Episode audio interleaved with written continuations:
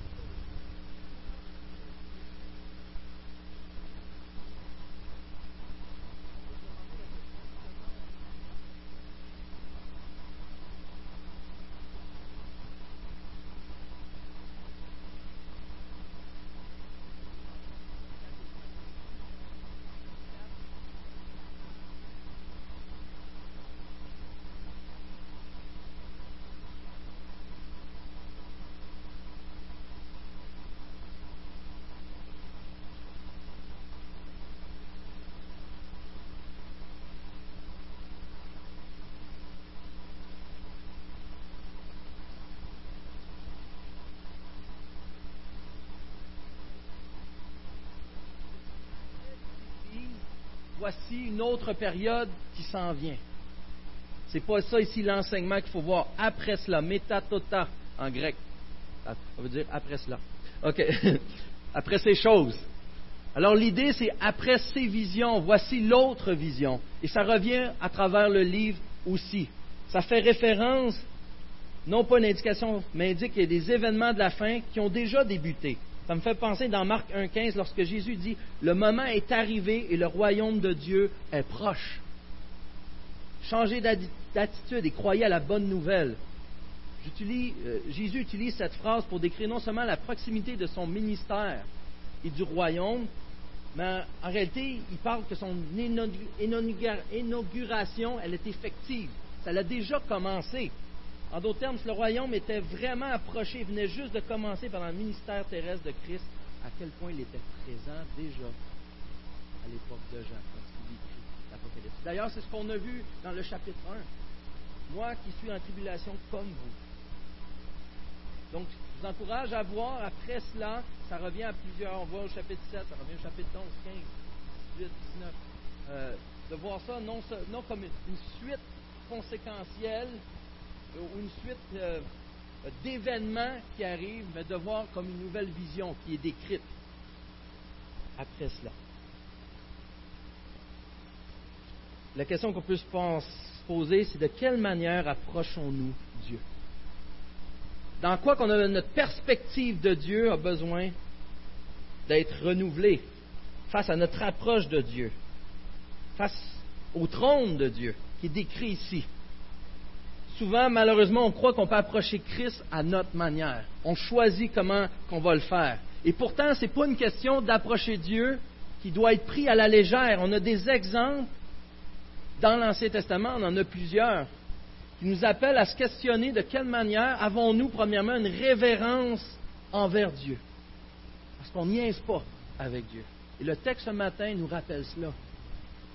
J'ai l'exemple de Usa dans 2 Samuel 6, 7. Cet homme il n'était pas un lévite, mais qui a voulu de tout son cœur faire la bonne chose. Ils sont en train de, transporter l'arche. Il, y a des chants, il y a, toute la fanfare qui est là, c'est une fête. Il, voit que le bœuf, avec les bœufs, les mouvements des bœufs, l'arche est instable. Il met la main sur l'arche de l'Alliance, hein, vous en rappelez? Et qu'est-ce qui arrive? Un barbecue. Il y a un éclair. Il meurt sur le champ. Je ne suis pas sûr que c'est un éclair, par contre. Mais il meurt sur le champ, ça c'est évident. Et là, on peut voir, waouh, ça n'a pas de sens. Comment Dieu a-t-il permis cela? Mais on oublie en réalité que même si l'arche tombait à terre, la terre est considérée comme moi, plus pure que l'homme qui n'était pas désigné par Dieu pour lui toucher. On n'y est pas avec Dieu. On se rappelle de Moïse qui a frappé le rocher au lieu de lui parler qu'est-ce qui est eu comme conséquence. Pourtant, c'est un miracle incroyable aux yeux du peuple au complet. L'eau est sortie du rocher et tout le peuple est rassasié. Un miracle que Dieu avait accompli, la grâce de Dieu qui, qui, est arrivée. C'était un moment de réjouissance. Mais pour Moïse, on n'y est pas avec Dieu. Et la conséquence, il n'a pas pu entrer dans la terre promise. Pourtant, ce n'est pas quelqu'un qui avait désobéi euh, depuis qu'il suivait le Seigneur, depuis que le Seigneur l'avait rencontré au buisson ardent. Ce n'est pas quelqu'un qui avait refusé, qui avait fait des erreurs, des calomnies incroyables. Au contraire, celui qui avait gardé Israël, que Dieu s'était servi d'une certaine manière pour le représenter à ce niveau-là. Il a été un bon chef, mais il a fait une erreur qui méprisait l'Éternel, qui n'a pas honoré l'Éternel, qui n'avait pas donné toute la révérence qui revenait au seul Dieu créateur de l'univers. Et ça, il a payé le prix. Le psaume 96.9 nous dit Prosternez-vous devant l'Éternel avec des ornements sacrés trembler devant lui, habitant de toute la terre énorme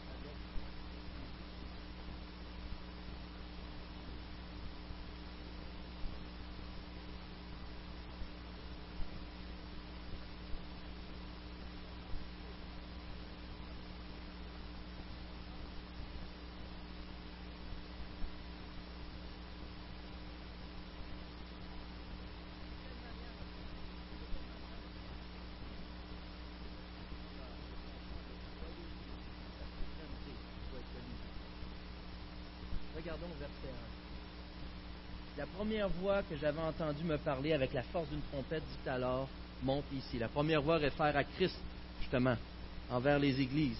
Il y en a qui disent, voici une trompette. on met Thessaloniciens là-dedans, et là, ça y est, il y a un enlèvement. Il ne dit pas qu'il y a une trompette. La voix que j'ai entendue dire, qui m'avait parlé avec la force, d'une trompette. Et ça remonte au chapitre 1 où ce qu'on voit encore que cette voix lui a parlé et c'était avec la force d'une trompette. Il y a un enlèvement, c'est au chapitre 1 qui est arrivé. C'est pas au chapitre 4. Mais encore là, il dit Monte ici et je te ferai voir ce qui doit arriver par la suite. C'est un enlèvement, c'est juste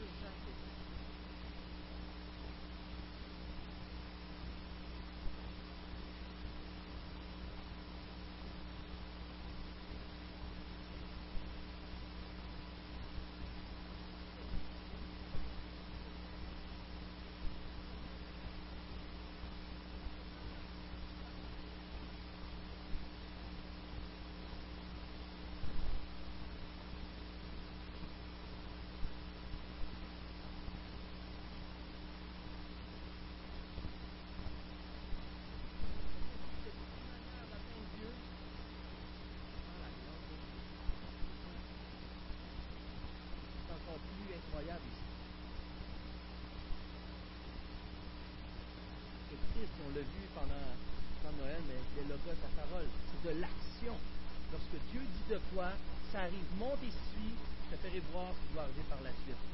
Aussitôt, je suis saisi par le Christ parle. Lorsque Dieu parle, une action d'écoute. Il est la parole, il est l'action, il est le cœur. On voit cette autorité à l'œuvre. De trop souvent, on le fait à notre manière. C'est marqué ici, on peut voir, on peut comprendre assurément. Euh, quelle était cette porte là dans le ciel? Il y a des références, on va de en détail, on va dans le récit,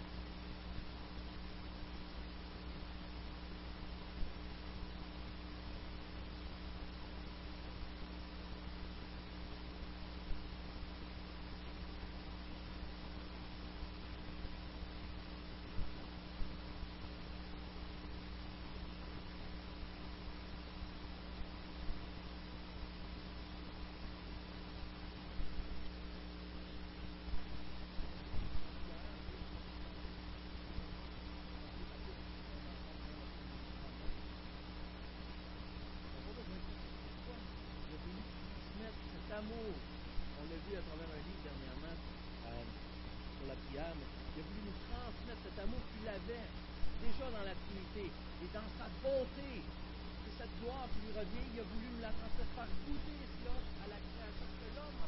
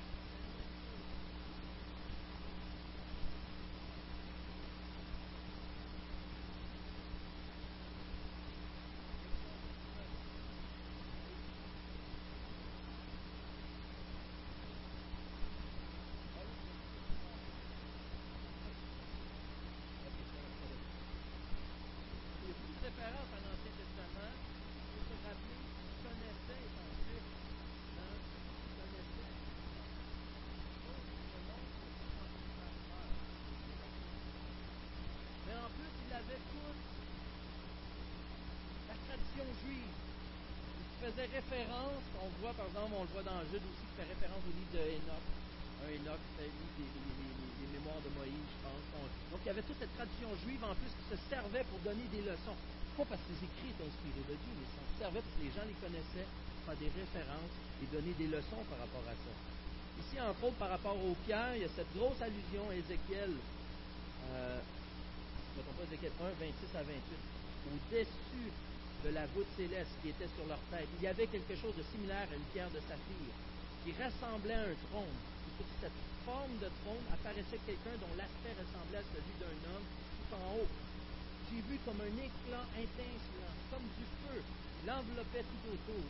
Depuis ce qui semblait être quelqu'un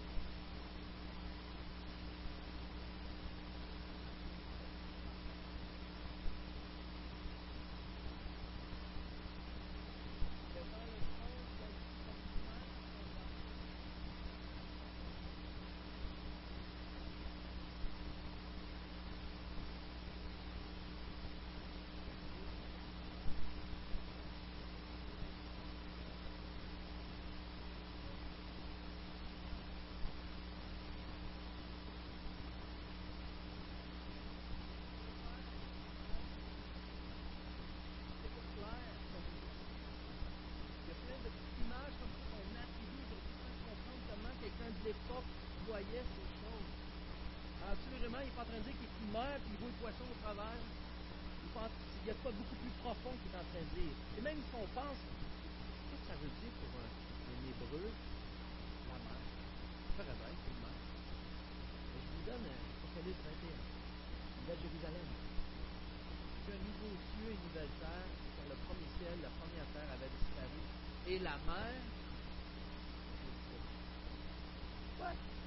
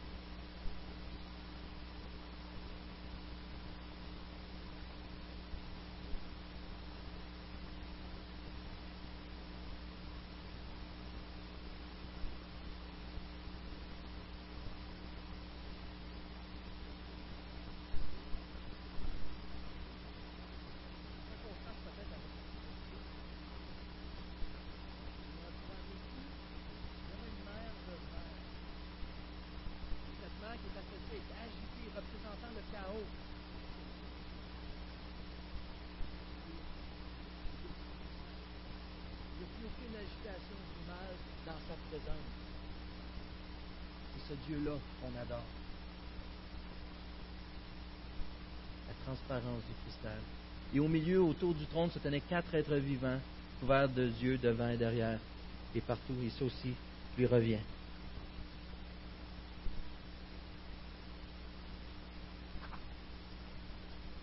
Christ a eu la victoire sur le mal, a eu la victoire sur le chaos, sur tout ce qui n'est pas de Dieu.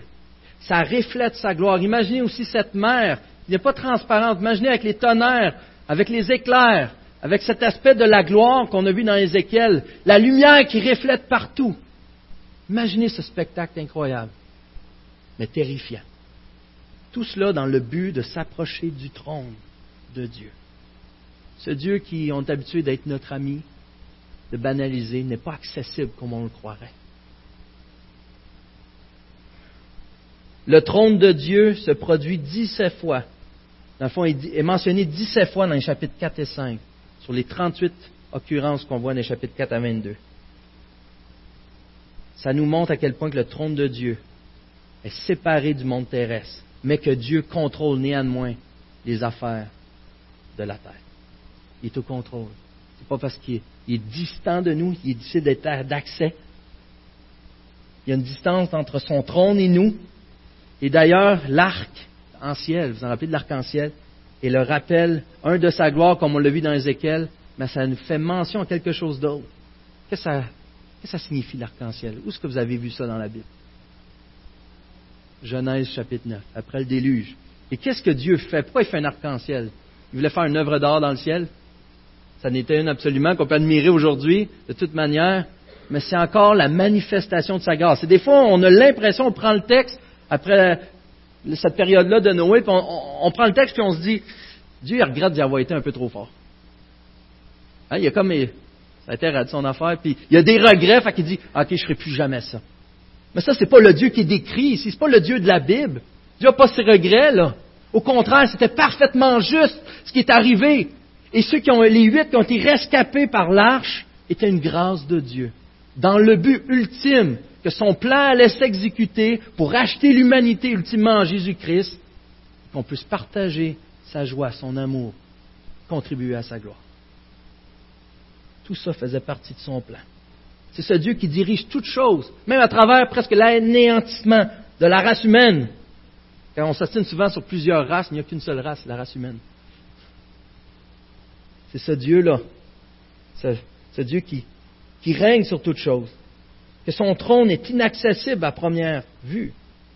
On a besoin de non seulement avoir une nouvelle perspective, comment approcher Dieu, et de refaire notre perspective du trône, de, qui est Dieu. Et l'arc-en-ciel nous rappelle justement sa grâce. Je ne détruirai plus. je sais que le cœur humain ne changera pas. Ça va arriver encore. La déchéance va se reproduire, mais ma grâce va s'appliquer. Et bien sûr, devant cette œuvre, on voit quand même, malgré ce Dieu terrifiant, grand, la grâce de Dieu qui plane. Il règne sur toutes choses. Il est le trône au-dessus de tout trône. Permettez-moi maintenant de voir cette nouvelle perspective par rapport à ceux qui entourent le trône. On voit dans Hébreu, entre autres, il dit que Jésus-Christ est plus grand que tout est plus grand que les anges, est plus grand que bien des choses.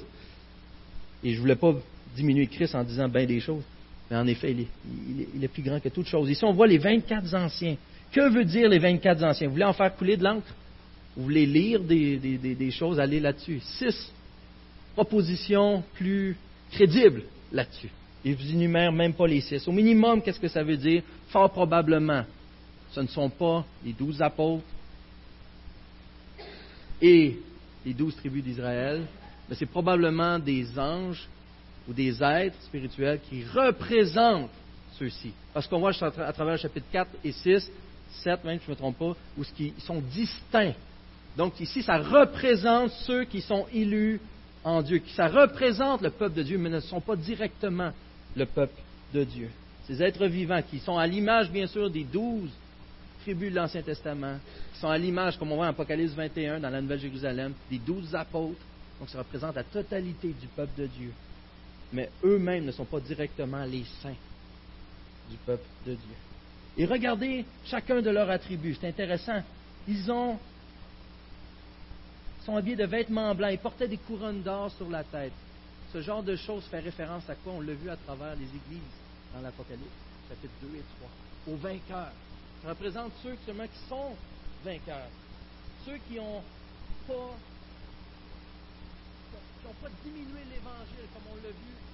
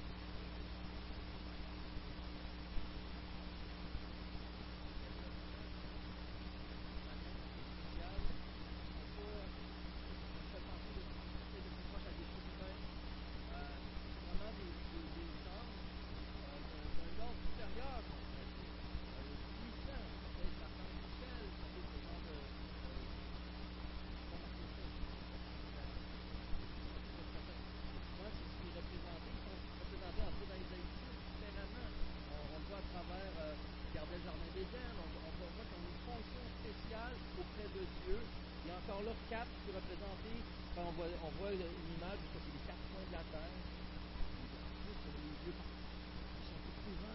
Ils servent l'éternel et rien n'échappe à Dieu. Rien n'échappe à sa grandeur. Ils ont une fonction spéciale, qu'on va y revenir, bien sûr. Il y a Dieu lui-même auprès du trône. En réalité, ce qu'on réalise à travers tout ça, ils chantent, il y a des hymnes, ils sont sans fin. Ça explique le point principal de la vision de tout le chapitre. Dieu doit être glorifié à cause de sa sainteté et de sa souveraineté. Mais ce qui est intéressant par rapport encore à nos habitudes, la perspective qu'on a besoin de changer face à ça, non seulement notre Jésus, souvent, il n'est pas assez grand, mais il est un peu trop personnel. c'est un Jésus qui est collectif ici. Il n'y a personne qui lit sa Bible tout seul qu'on a vu. Il n'y a personne qui, qui fait son affaire de son bord. On voit que Dieu a vraiment prévu une Église dans cette image de collectivité qui, ensemble, le peuple racheté de Dieu, honore de ses lèvres et de ses actions le Dieu éternel. Mais bien sûr, ça passe dans notre monde à nous par un culte personnel. Ça passe également par ces temps qu'on a seul avec Dieu. Ça passe par ces temps qu'on a un à un avec un petit groupe, mais particulièrement en Église. C'est une des raisons qu'on se réunit. C'est une des raisons qui est heureux ceux qui entendent et qui lisent. C'était donné aux Églises aussi. C'est l'Église que Christ lui-même a formée. Il y a une perspective de communauté à travers ça, parce que non seulement un groupe, mais toute la création au complet peut représenter les quatre êtres vivants au nom de toute la création. Honore l'éternel au complet. Dans cette perspective du trône, on a la perspective également de celui qui est sur le trône Avons remarqué qu'ici, Dieu ne nous est pas vraiment décrit. C'est les effets de sa présence Dieu est indescriptible. On, on, comprend des attributs qui nous sont donnés de lui. On n'est pas capable d'avoir une image claire.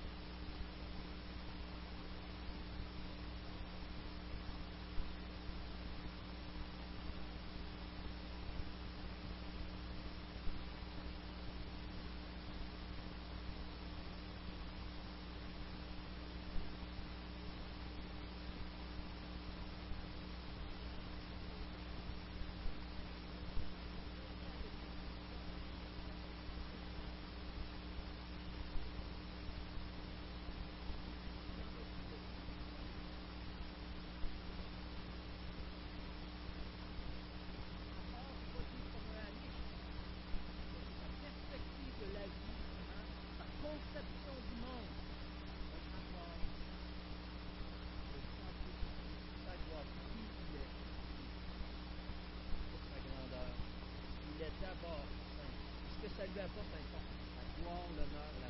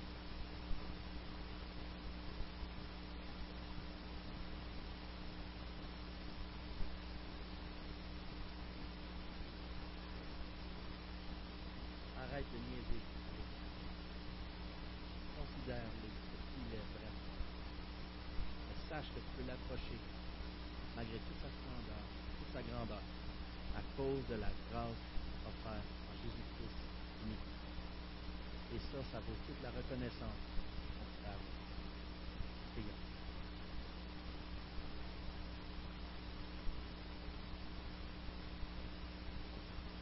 Merci Seigneur pour ta parole. Trop peu de textes comme ça nous rappellent ta grandeur, ou en réalité on passe à côté trop souvent. On ne réalise pas l'impact. Que même les puissances spirituelles, lorsque tu étais sur terre, n'étaient pas trop sûr que ce que tu pouvais faire ou ce que tu allais leur faire. Même eux te priaient, Seigneur. Même tu as gracieux certaines fois envers eux. Tu les envoyés dans les poursuites. Les esprits, légions. Seigneur Dieu, tu es ce Dieu qui a un regard sur chaque mouvement, chaque pensée que nous avons. Et on réalise bien trop qu'on est loin d'être digne, nous, de rentrer en ta présence. Mais pourtant, Seigneur, dans ce miracle, on a la difficulté à s'imaginer, on a la difficulté à respecter, on a la difficulté à honorer, Seigneur Dieu, ton plan divin de pourvu à Jésus-Christ pour nous racheter, pour payer à notre place la colère de Dieu, afin de le rendre propice envers nous, et en retour, Seigneur, faire de nous des fils et des filles. D'agir par ton Saint-Esprit en nous, afin que nos désirs soient ou puissent être conformes à ta volonté et participer à ta gloire. Au lieu d'être un objet d'opprobre, Seigneur Dieu, on est des objets pour ta gloire. Mais d'un autre côté, Seigneur, dans cette image que j'ai entendue par un commentateur, autant on pourrait être du bois, on pourrait utiliser pour faire une maison prestigieuse, autant le bois peut être glorieux lorsqu'il est dans un feu, dans un cas de tempête. Dans ta grâce, Seigneur Dieu, merci de nous avoir délivrés de l'enfer. Merci Seigneur parce que tu fait de nous un bois qui contribue à ta gloire. Parce que tu nous travailles. Tu es celui qui nous crée, qui nous change, nous purifie en Jésus-Christ. Pour ta grande gloire, Seigneur. Rappelle-nous qui tu es en tant qu'Église et que ton peuple soit ta part, que ton peuple soit saint, car tu es saint. En Jésus-Christ. Amen.